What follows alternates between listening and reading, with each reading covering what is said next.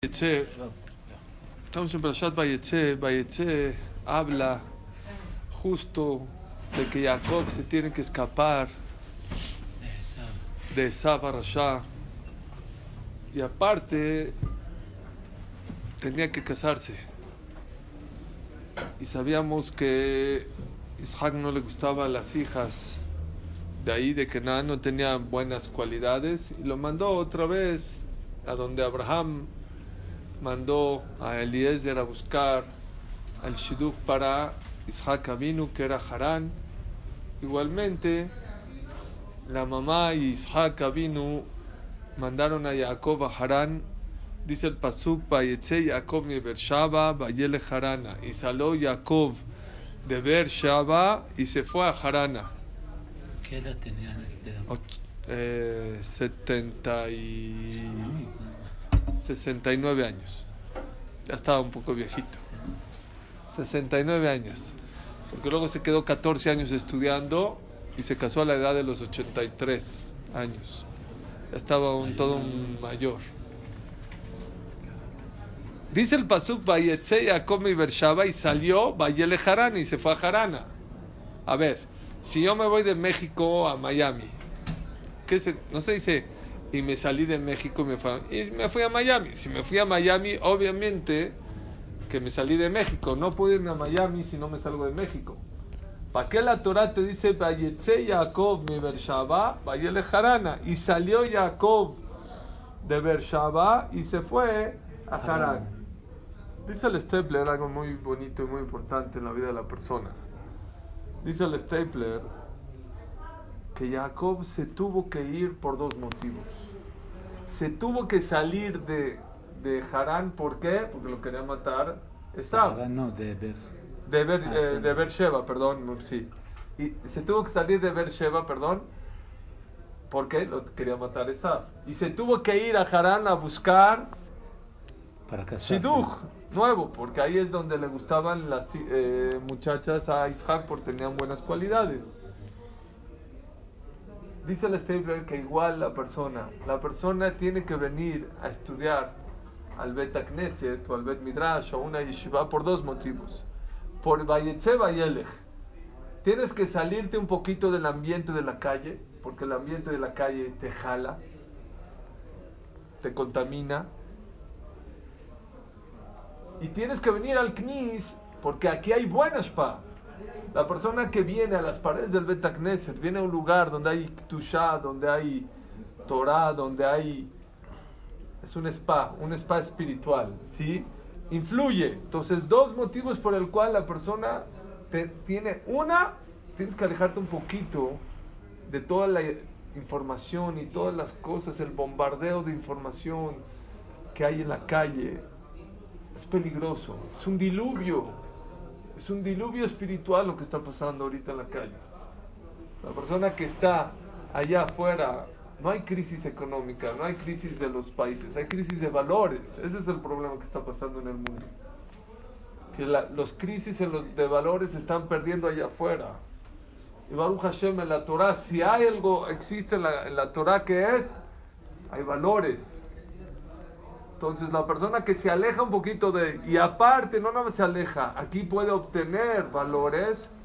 Es algo doble, es doble, ¿cómo se llama? Doble millaje. Cuando a veces te dan dobles puntos por viajar, es doble recompensa a aquella persona que aprende a venir al Beta Knesset a darse como una, un spa espiritual.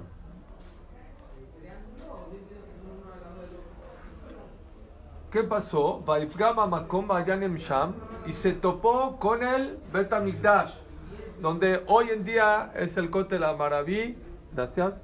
Ahí se encontró que iba Shemesh, Borolam hizo que se meta el sol en ese momento para que se quede dormido ahí.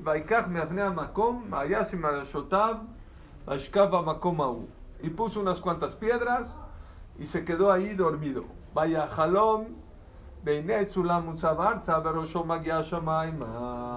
empezó a soñar y he aquí una escalera que estaba apoyada en la tierra. Y su cabeza de la escalera llegaba hasta el cielo. Bo.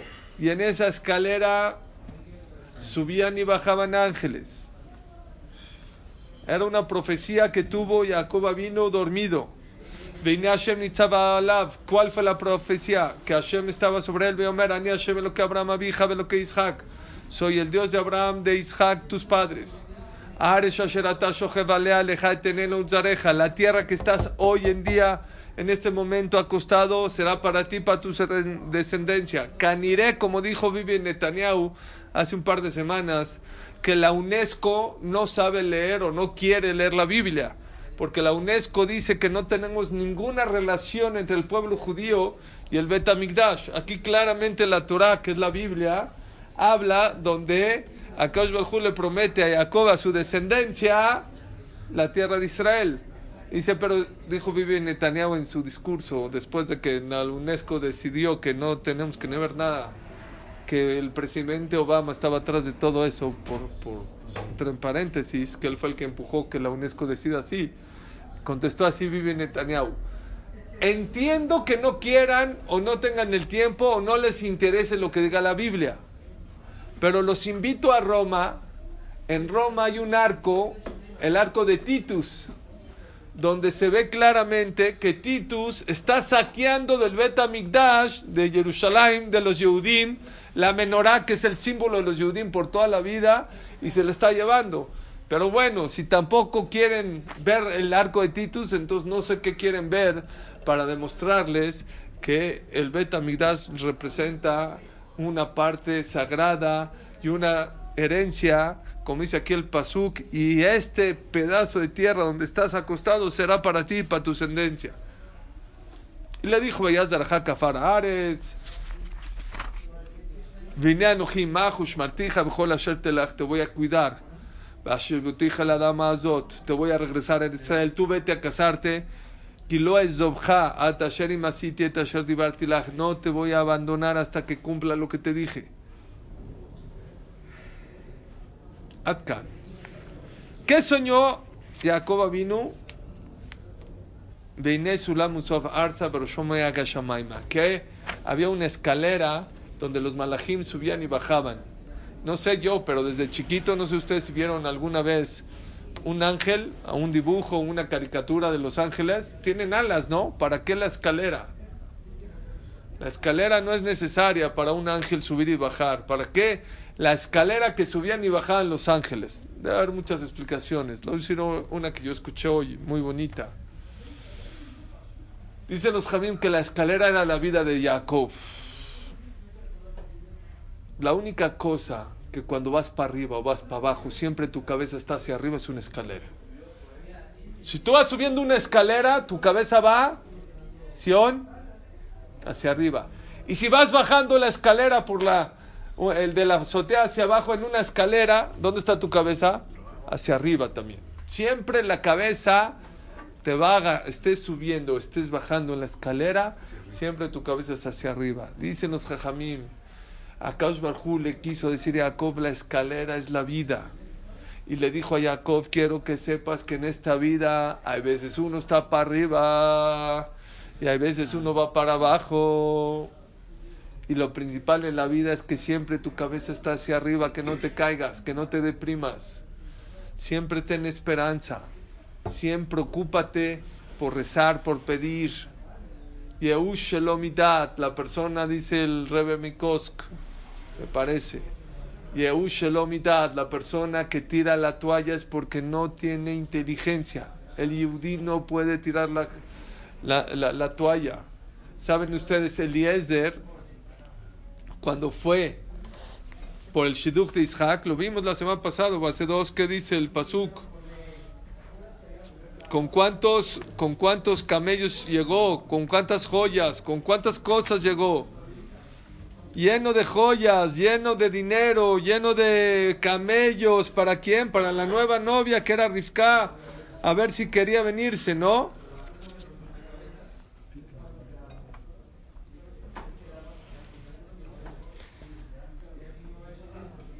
Y luego, dice el Pasuk, que Jacob vino, también llevó dinero. Su papá, obviamente, y su mamá no lo dejó que se vaya a casar sin dinero. Llevaba mucho dinero. A lo mejor no llevaba camellos, pero llevaba mucho dinero para casarse con Rachel. Pero dice el Midrash que, Eliezer, que el Esaf mandó a Elifaz, su hijo, para matarlo. Elifaz era alumno de Jacob. Y le dijo a Jacob, vengo a matarte. Dijo, te estoy en un dilema. Le dijo, por un lado mi papá Kibudafaem, ¿no? Está escrito, Cabe de tabija betimeja, honrarás a tu padre y a tu madre. Y mi papá me ordenó que te mate. Por el otro lado eres mi maestro, pero ¿qué hago? Pero si mi papá me dijo, vino Jacob y le dijo Jacob vino, dijo, mira, quítame todo mi dinero. La Gemara dice, y ya estudiamos alguna vez, que aquella persona que es ani, que es pobre, es como Met, como que está muerto.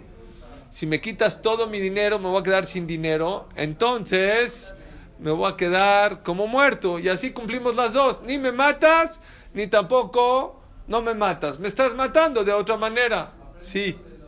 Pero no hay una regla por ahí que si la persona tiene que salvar a su papá o a su jajam. Tendría está que... Al, dejarlo. también, Caniré que Elifaz no era tan, tan sadik para cuidar más a su, a su, abueli- a su jajam. Bueno, le pidió una etzá, le pidió un consejo y al final sí, lo aceptó, no lo mató, le quitó, pero sí le quitó todo su dinero. Me pueden decir un señor de 83 años y sin un peso para casarse no la veo tan fácil. Si los chamacos de 20 si no tienen dinero se complica el shidduch. Ahora imagínense un señor de 83 años. Entonces dice el Midrash, dice el Midrash, que Jacob vino estaba triste. Porque decía, mi papá mandó al esclavo para que se case con mi mamá que era Rivka, con camellos, con dinero, con cuántas cosas. Y yo, déjenle leerles como dice aquí el Midrash, El camello no era para la novia de Isaac. por eso, No estamos hablando de Jacob. por eso, él dijo así, Ya me mi pa- sí, camellos. porque estás dormido. Los dos vinieron que camello, yo creo. ¿No era? Voy, voy, voy.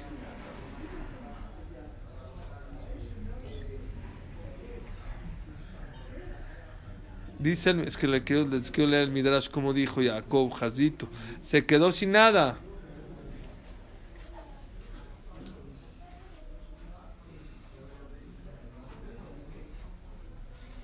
Aquí está luego, luego.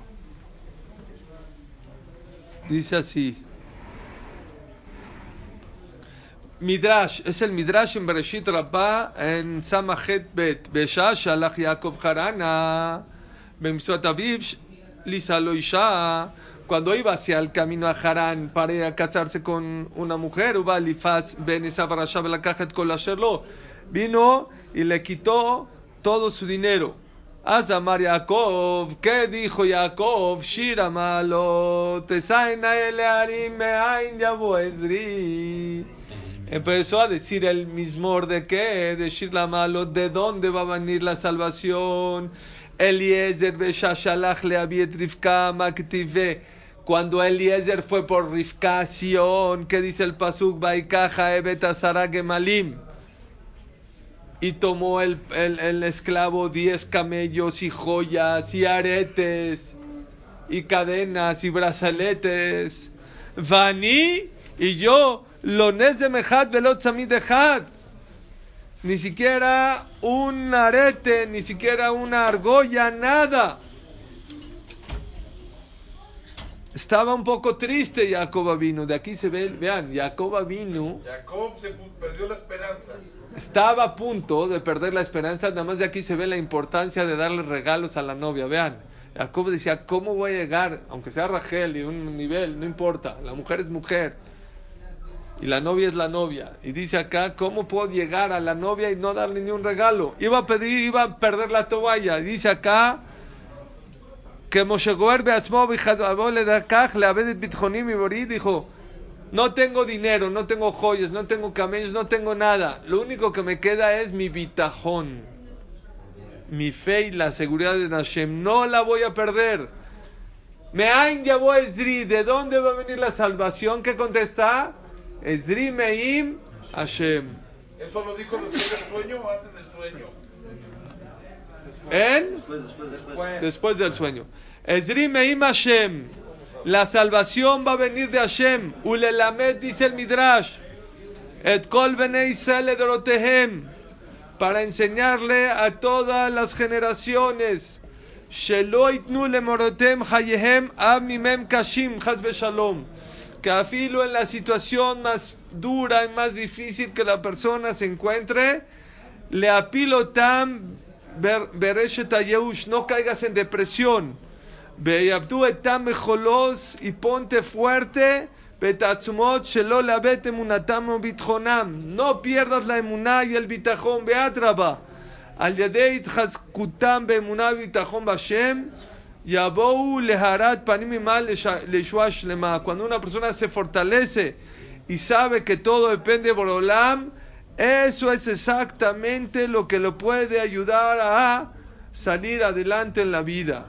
Bitajón, señores. La persona, muchas veces nosotros tenemos bitajón en teoría nada más.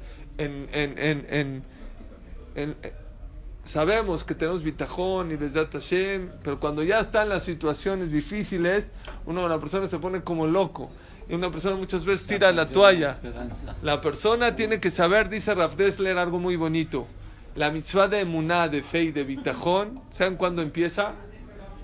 Todo el tiempo que tú entiendes por qué te está pasando lo que está pasando, no ha empezado la mitzvah de bitajón, tú la entiendes. Eso no es bitajón. Dice Rav Dessler, cuando tu cabeza de verdad ya no entiende lo que está pasando, dices, no, no puede ser. Ahí empieza la mitzvah de bitajón. Ahí es cuando una persona empieza a qué? A cumplir con la mitzvah de bitajón. Y eso es lo que Jacob vino y nos enseñó. Y por eso, ¿quién fue primero? Abraham, Isaac Jacob. Abraham primero. Para los judíos, ¿qué empieza primero? ¿La noche o el día? La noche. Debía ser que Abraham, él fue el que instituya Arbit, Isaac Shachrit y Jacob Minja. Ese sería el ceder correcto, el orden correcto. Sin embargo, no. Abraham hizo Shachrit, Isaac hizo Minja y Jacob dijo Arbit. ¿Por qué Arbit? Arbit es la noche. La noche representa los problemas. ¿Quién fue el que más sufrió de los tres? A Jacob vino y salió adelante en la vida. Jacob, Afilu que sufrió desde el vientre de su mamá hasta que no pasó Jacob. Pasó lo del vientre y luego pasó lo de Sab y luego pasó lo de Labán que se lo transió y luego se murió Rachel y luego lo de Yosef y todo. Luego lo de Dinah que Shema Israel. Y aún así salió adelante para enseñarle a la persona que la persona en esta vida tiene que ser más fuerte. Vi escrito en nombre del Hazonish algo que nunca había visto escrito. Hiyuv. No es Dargot lo que les voy a decir, no es niveles, no es para el Hajam Obed Yosef o para el Hazonish o el Hajam Obed Yosef. Dice, dice eh, el Hazonish, es obligación de todo Yehudí de agarrar tus preocupaciones que tienes todos los días y achicarlas, bajarlas, que no te agobien, que no te, que no te pongan de mal humor, que no te tienen a la, a, a la, calle, a la cama. Así se menciona Bashul también. No queremos problemas, pero ya que están los problemas enfrente a nosotros, tienes que ser frío con los problemas. No tienes que ahogarte en un vaso de agua. Tienes que ser como David Amelech decía.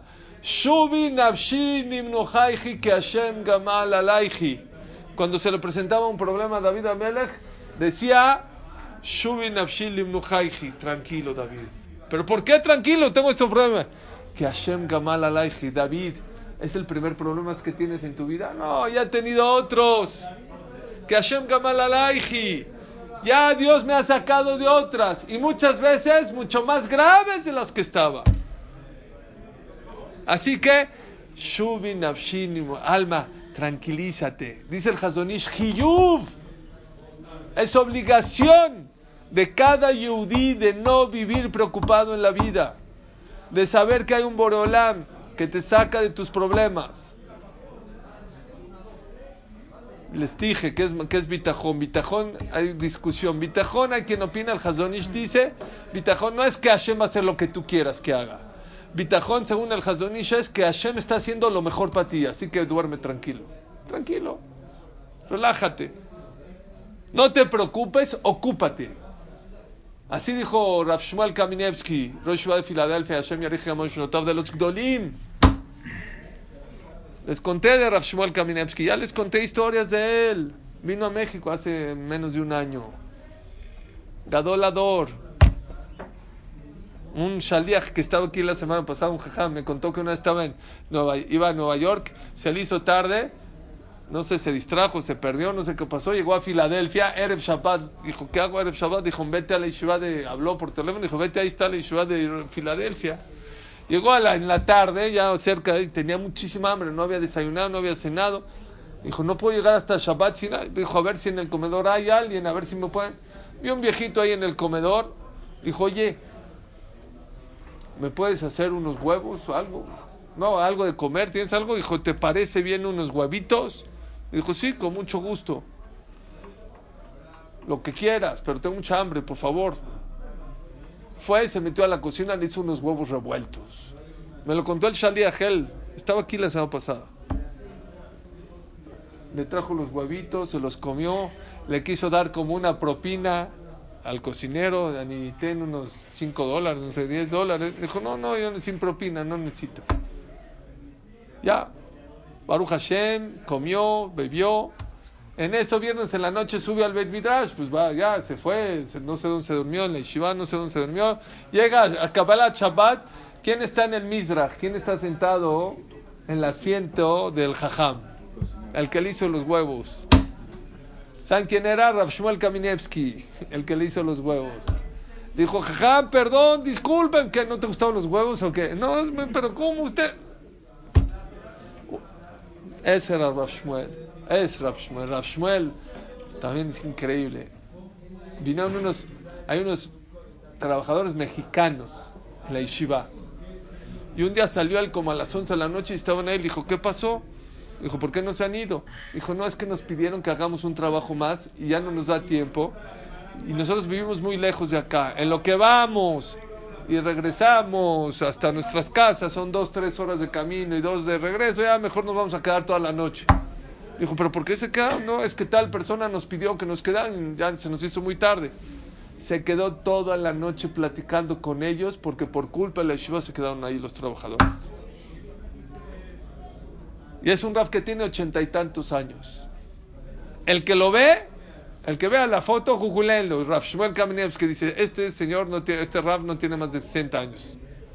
Uno en México le dijo, jajam, ¿me puede usted decir cómo le hace para estar tan joven? Casi no tiene canas, ochenta y tantos años. ¿Qué contestó? Me vol- cambió mi vida la contestación. Dijo así, trato de no preocuparme por cosas que no dependen de mí. Lo que depende de mí lo hago. ¿Te gustó? Muy bueno. Y lo que no depende de mí, ¿para qué me preocupo? Justo cuando yo escuché esa, esa contestación, yo traía una mercancía y se iba a cancelar los pedidos, unos abrigos, me acuerdo, de China. Y había pasado como un eh, tifón allá y estaban los barcos parados y no llegaban. Y estaba yo, se va a cancelar y a ver si me los van a recibir. Y estaba muy nervioso. De repente oí esa contestación dije, a ver, Suri, ya vendí, ya. Ya está el pedido, ya.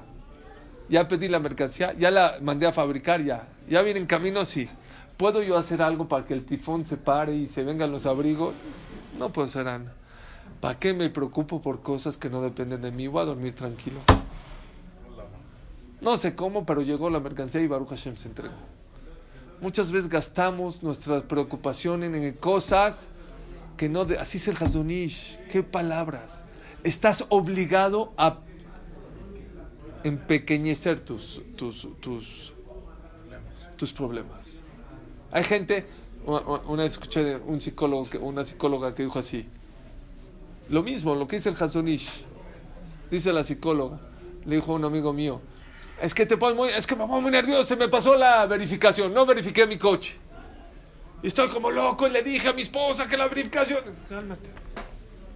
Minimiza tus problemas, así le dijo. ¿Qué pasa si no, si no verificaste? No, pues a lo mejor me agarra una multa. ¿Y cuánto cuesta la multa? Mil pesos. ¿Y si pagas mil pesos, qué pasa? Pues no, no está tan grave. Ah, pues entonces, ¿qué, ¿por qué te ves como loco? La persona tiene que aprender a minimizar sus problemas en la vida.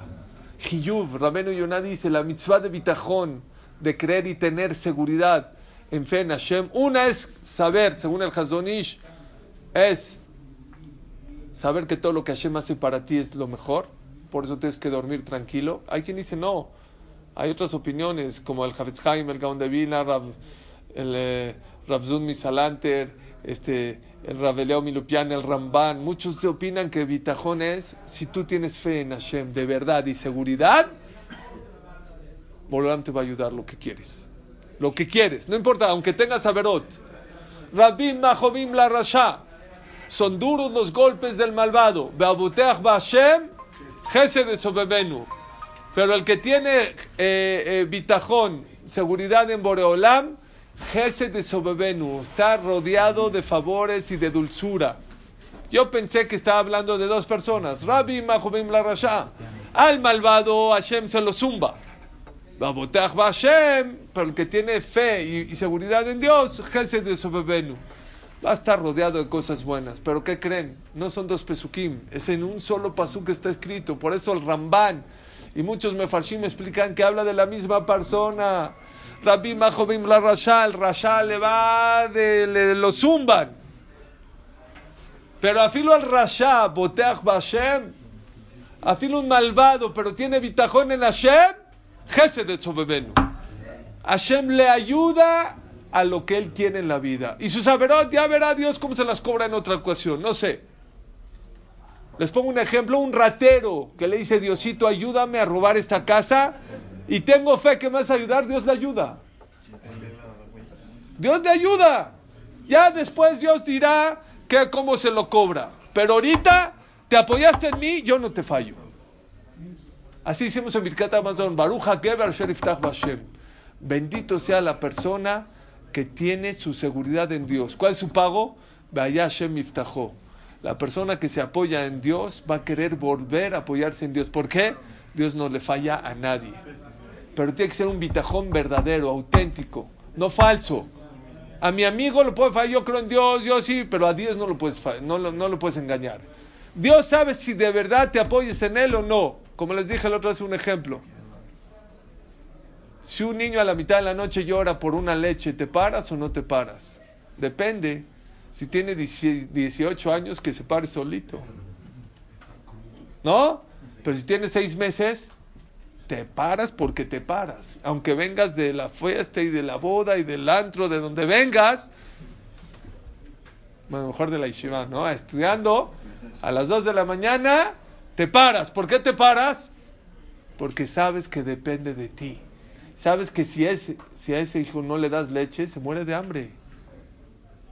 Es igualito Dios con nosotros. Cuando Dios ve que de, de- verdad dependes de Él, Borolam no te falla. Cuando Dios ve que titubeas, ay, igual no crees tanto en mí, crees en, el- en otras cosas. El Jobot trae una historia, creo que es el Jobot lo oí de Rabdom Segal, de una persona que tenía que viajar de una ciudad a otra en barco. Y nadie lo quería llevar, no lo quería llevar, no tenía mucho dinero. Hasta que uno le dijo, mira, yo te llevo, pero comida no hay, porque lo vio que no tenía comida. Y era una travesía de semanas. Dijo, "Como- yo te llevo con ese dinero, pero comida no hay. Dijo, no importa. Yo, dijo, está bien, te puedo hacer una pregunta. No te voy a dar yo de comer.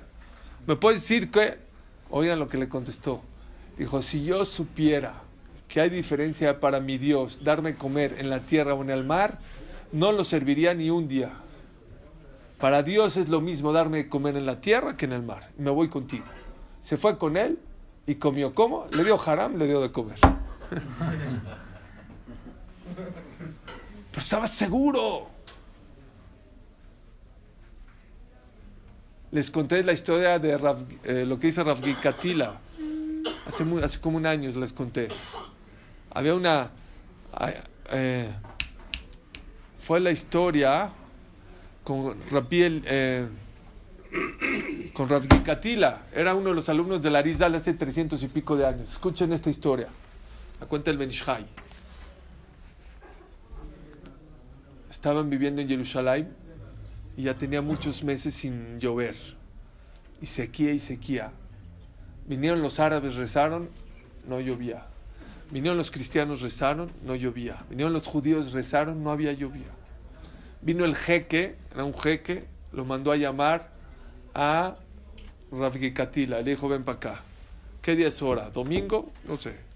Si el martes en la tarde no llueve, se van todos los Yudim de aquí de Jerusalén. Dijo, ¿pero por qué? Dijo, porque tú y, yo, tú y yo sabemos que si los judíos rezarían bien, llovería. Y si no está lloviendo es por culpa de ustedes. Tienen tres días para... Ok. Dijo Katila, ok. Ni modo, ¿qué hacemos?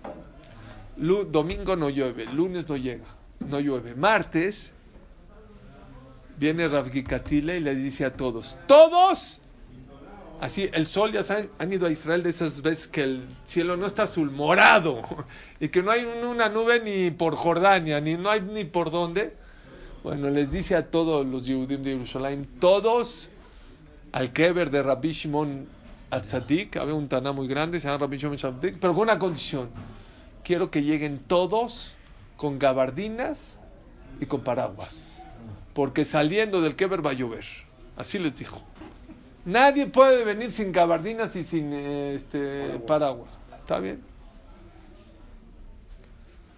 Se van todos, está el que cuida el Beta Jaim, el que cuida el panteón, y ve toda una... ¿Y esos locos qué hacen? Están locos. Se rió de todos. Dijo, tú hazte para allá, vamos a ir a rezar. Fueron a rezar al, al Keber de Rabbi Shimon Tzadik. De repente uno empieza el aire, empiezan las nubes, Baruch Hashem llovió. Dice el Benishai, ¿por qué llovió? No por la tefila. Ya habían rezado los árabes, los cristianos, los judíos y no había llovido. ¿Saben por qué llovió? Porque Katila se jugó su pellejo y estaba seguro que iba a llover. ¿Por qué? Porque era su prestigio. ¿Cómo haces que toda una comunidad se vaya en gabardinas y en, y en eh, paraguas?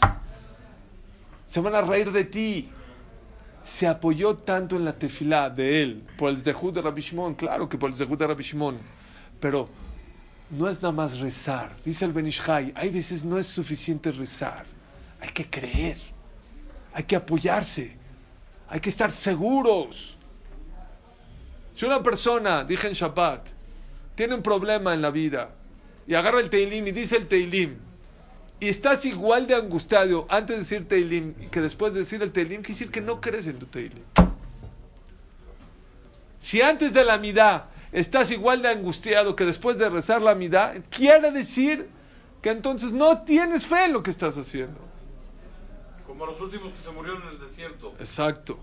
Dice Rav Shmulevitz, dice Rav Chaim Shmulevitz, hay que creer en tres cosas, en Dios, en la Torah y en ti. En ti también tienes que creer. Es otra de las explicaciones que dicen los Jamim sobre la escalera. ¿Qué le dijo a Borolama a Jacob?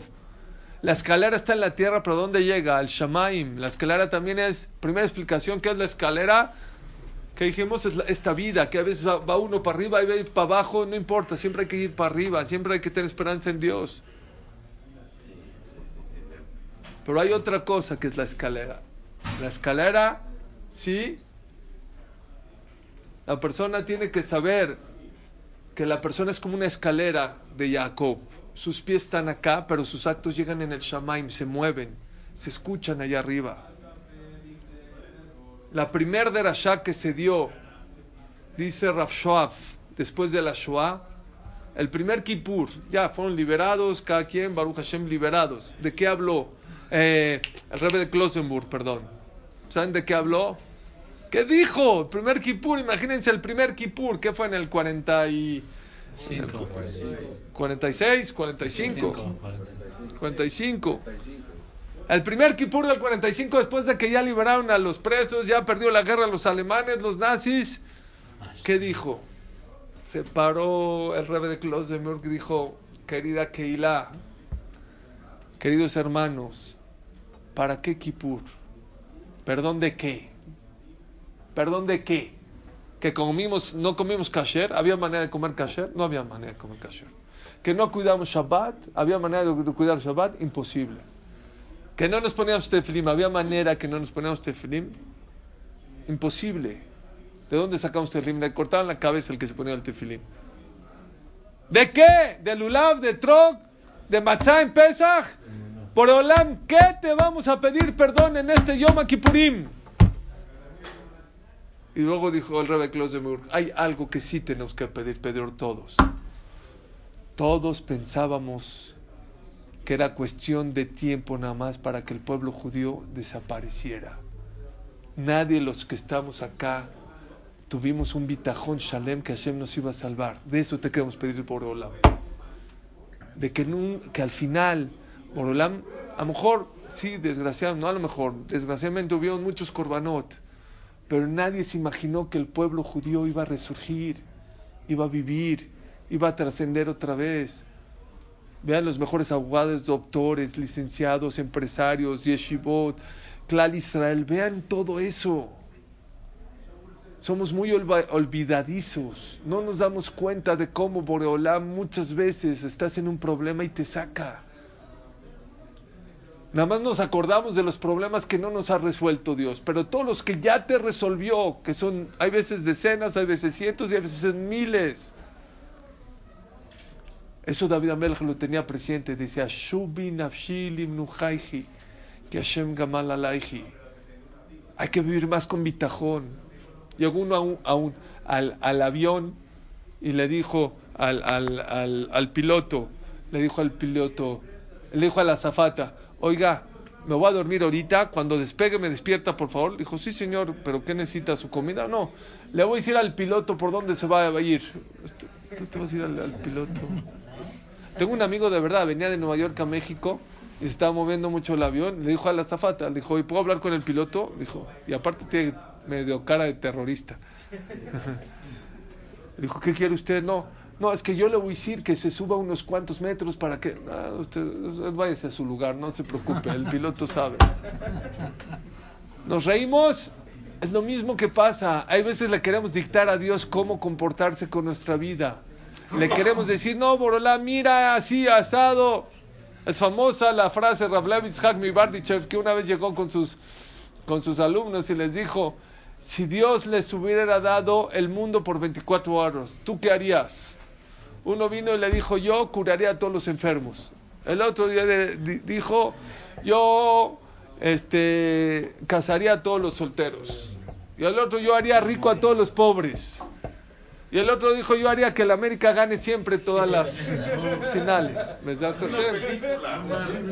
Hay una película de eso. Ah, sí, ¿de verdad? ¿Cómo se llama? no me acuerdo. ¿Qué pasó? Sí.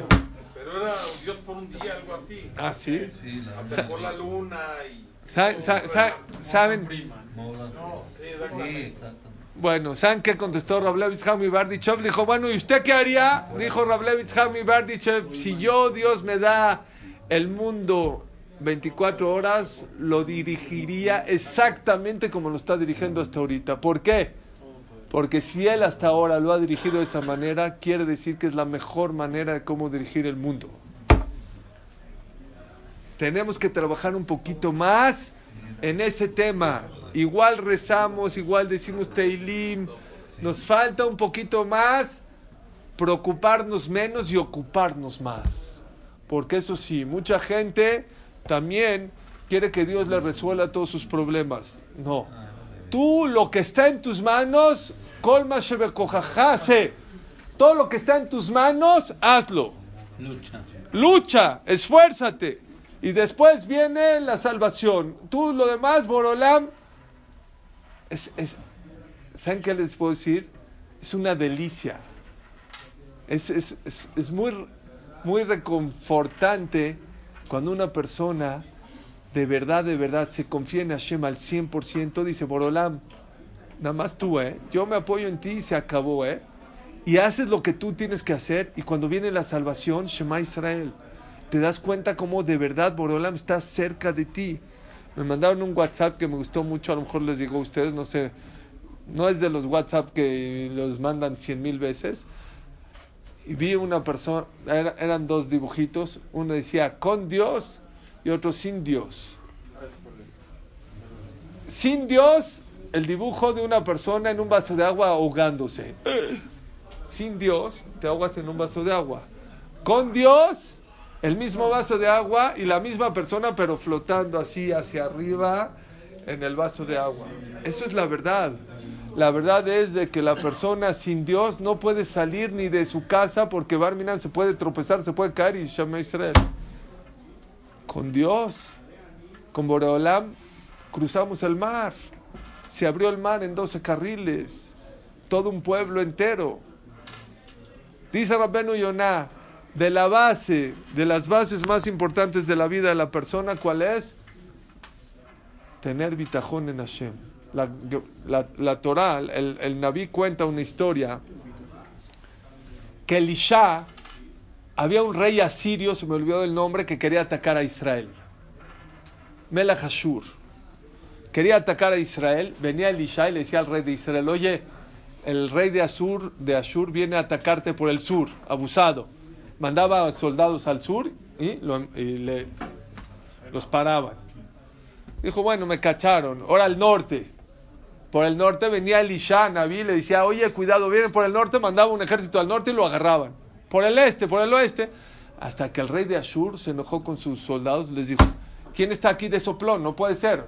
Vamos por el sur, por el sur nos atacan. ¿Alguien está de acá de soplón? dice, no, no hay soplón. Lo que pasa es que hay un Ish Elohim, hay un profeta que se llama Elisha, que él es el que está soplando. Ahí dice, ah, sí, pues vamos a matarlo.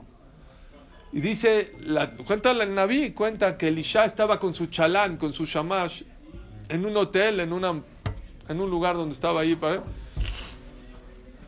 y de repente está, se oye mucho ruido afuera de la casa, mucho ruido así. Era enfrente de una montaña.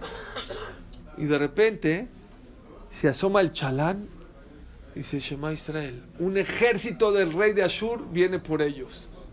Viene le dice a Elisha, Elisha, ya, hasta aquí quedamos. Dice, pero ¿por qué? ¿Qué pasó? Dijo, ve, pues asómate y vas a ver, me vas a entender. Se asoma, Elisha ve y le dice, le dice Elisha al, al, al chalán, dice, somos mayoría. ¿Cómo somos mayoría? El pasuk no se entiende, pero así le dice, somos mayoría. ¿Cómo mayoría? Somos dos contra un ejército. Dice el pasuk Baigal etenaf y le descubrió los ojos al chalán y se dio cuenta que la montaña estaba llena de malajim. Llena. ¿Qué hizo Boreolam? Los hizo ciegos a todos, los convirtió en ciegos. Salió Elisha, dijo: Ustedes no son culpables, vengan. Creo que hicieron Teshuvah o los regresó a Shur y todo. Pregunta a Rafael Shmulevitz: ¿Para qué Boreolam hizo el milagro y le descubrió los ojos al chalán y vio tantos malajim? Que los haga ciegos y se acabó. ¿Para qué todo que vio los malajim? Al final, la salvación que fue que los hizo ciegos. Escuchen, vean. Dice, ¿sabes por qué Borolam hizo eso? Porque Elisha estaba tranquilo, pero el chalán estaba temblando. Y hay una regla. Cuando estás con una persona que no tiene bitajón, que no tiene seguridad, se contagia. Hay cuatro, cuatro o cinco cosas que se contagian en la vida. Número uno, la flojera. Se los he dicho muchas veces. Yo que doy clases, uno empieza a bostezar, el otro empieza a bostezar. Ustedes no se dan cuenta, yo me doy cuenta. Número dos, la flojera. La, bueno, el bostezar y flojera es lo mismo, tiene razón. Número dos, la alegría. Cuando uno está contento, contagia a los demás. Tres, la tristeza. Cuando uno está triste y te juntas con gente triste y deprimida, se te pasa la tristeza. Y número cuatro, el bitajón, dice Rav Chaim Shmolevitz. La persona que vive con gente que alrededor. eh, Tú puedes tener un bitajón. ¿Elisha era grande o no? ¿Tenía bitajón? Seguramente tenía un bitajón muy grande. A Kadosh Barjú tuvo que mandar un milagro especial en la montaña de los malajim para que el chalán, el shamash vea, para que él pueda tener bitajón y no le vaya a afectar a Elisha su bitajón. Cuidado de andar. Puede ser que uno sale de esta clase yo voy a tener bitajón, pero te juntas con gente que no tiene fe y no tiene seguridad en Dios, eso te puede afectar.